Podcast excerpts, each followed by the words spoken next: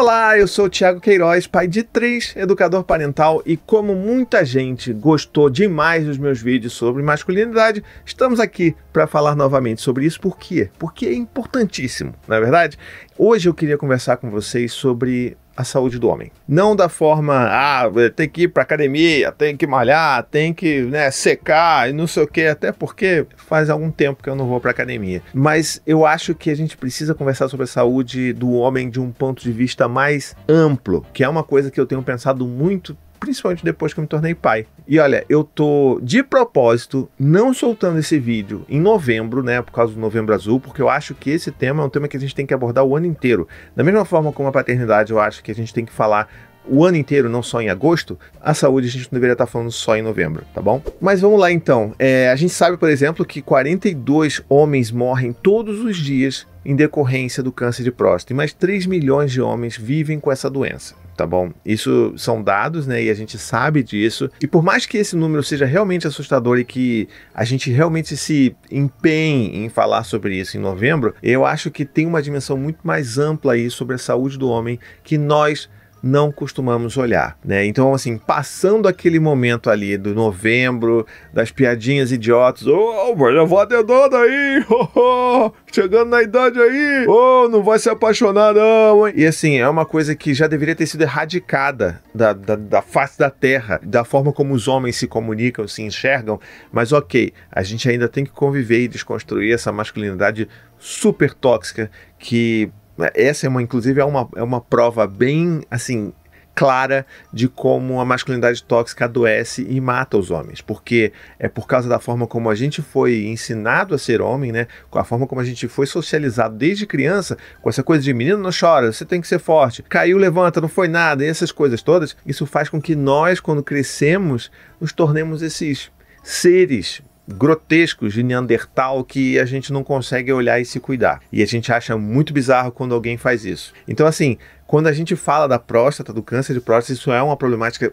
imensa, mas não para aí, né? A gente tá, tem que aproveitar para falar sobre aqueles caras, por exemplo, que não fazem nenhum tipo de check-up, que não vão ao médico, que não marcam suas consultas, que precisam que suas esposas marquem as suas consultas. Meu, meu amigo, se você que está vendo esse vídeo se você essa pessoa, para agora com isso. Assuma responsabilidade sobre a sua própria saúde. Você não tem que depender da sua esposa, da sua mãe ou de pessoas que representem figuras maternas na sua vida para cuidar de você.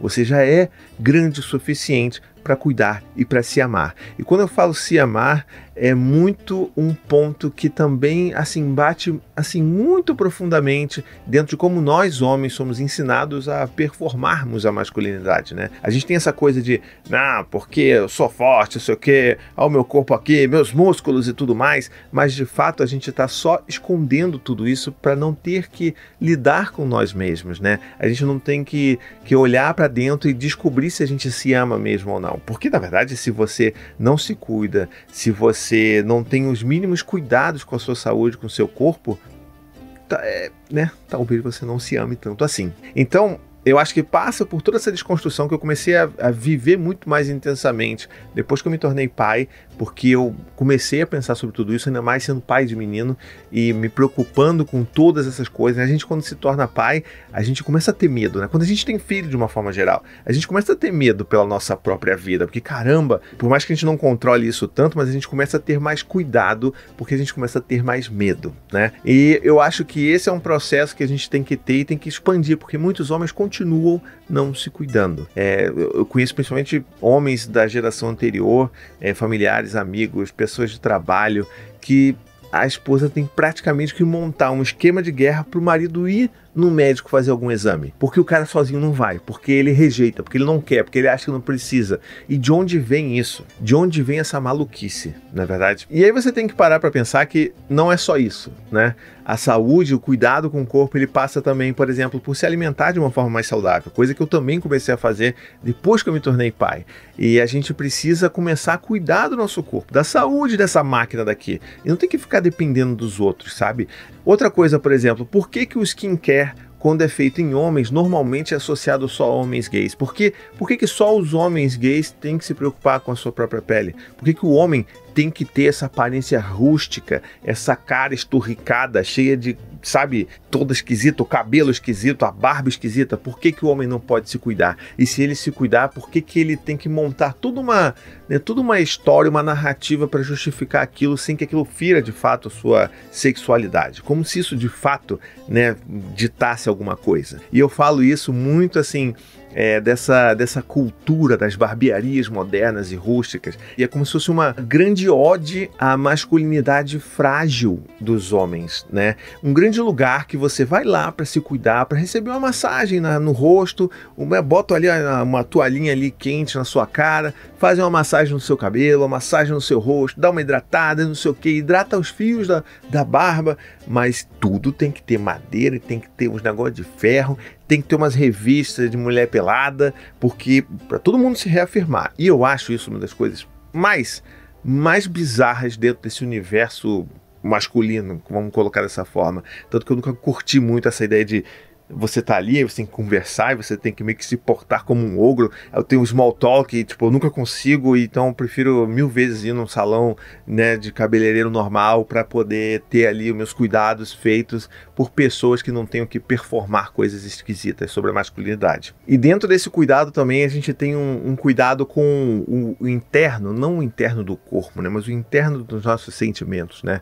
E é uma coisa que é, é acho que é, é a coisa que mais fica por último lugar, quando é vista, é o nosso, o nosso interior, né? Ou a nossa mente, os nossos sentimentos. Isso daí normalmente nunca nem é visto.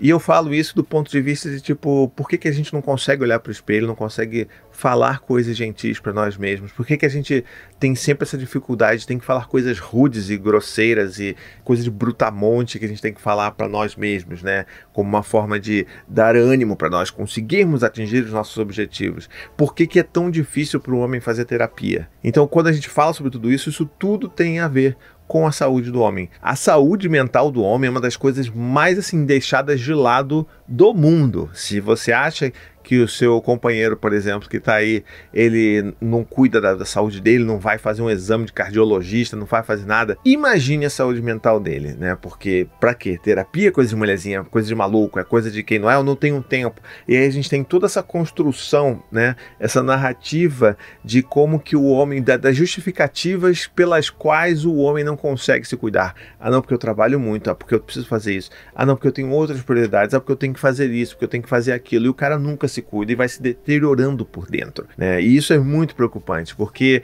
na verdade, a forma como a sociedade, né, o, o patriarcado, ele é montado, ele é montado dessa forma, para que o, os meninos eles são ensinados dessa forma porque eles precisam ser essas máquinas de trabalho que não reclamam, que são fortes, que não falham, que não dão defeito. E se o cara começa a olhar isso, ele começa a perder o lugar dentro desse papel do que, que é performar, do que, que é ser homem, né? Então é extremamente triste você ver tantos homens adoecidos psicicamente que constroem realidades paralelas dentro das suas próprias cabeças para poder lidar com os sofrimentos que estão ali, coisas das próprias infâncias que eles nunca puderam olhar porque nunca lhes foi dada essa oportunidade. E é de se esperar que eles não vão fazer esse tipo de movimento depois de adultos, porque é demasiadamente dolorido. Então eu acho que esse aqui deveria ser um, um início de uma discussão é, pelo ano inteiro de como que nós homens precisamos nos cuidar. Se você é homem vendo esse vídeo, eu queria muito que você comentasse aqui é, e colocasse uma coisa que você fez recentemente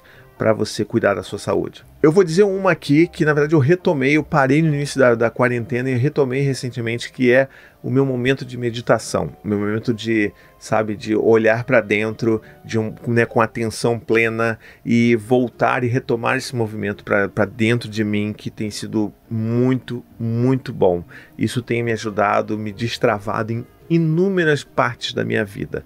Então fica aqui, inclusive, é, a minha sugestão de coisa que você pode fazer aí. Comece a procurar uma meditação. E meditação você não precisa ir para um centro de meditação, você não precisa se tornar o guru da meditação. Você pode simplesmente parar por alguns momentos, se concentrar na sua respiração, fechar os olhos e tentar livrar a sua mente de todos os pensamentos que acontecem ali a mil quilômetros por hora. Isso é uma ótima forma de você começar a cuidar da sua cabeça, tá bom? Espero que esse vídeo tenha feito sentido para você. Se você está assistindo aí, você acha que alguém precisa assistir esse vídeo, marca aqui, manda o link do vídeo, tá bom? Faz tudo que você quiser, curte, me acompanha, segue para os próximos vídeos. Você sabe como é que é, tá bom? E se você curte muito o meu trabalho, você pode inclusive se tornar um apoiador dele. Com apenas 15 reais por mês, lá no apoia.se barra você pode se tornar um apoiador no meu trabalho. Olha que coisa linda. E você, junto com mais tantas outras pessoas, ajudam esse trabalho a continuar né, com qualidade, com conteúdo importante, com conteúdo relevante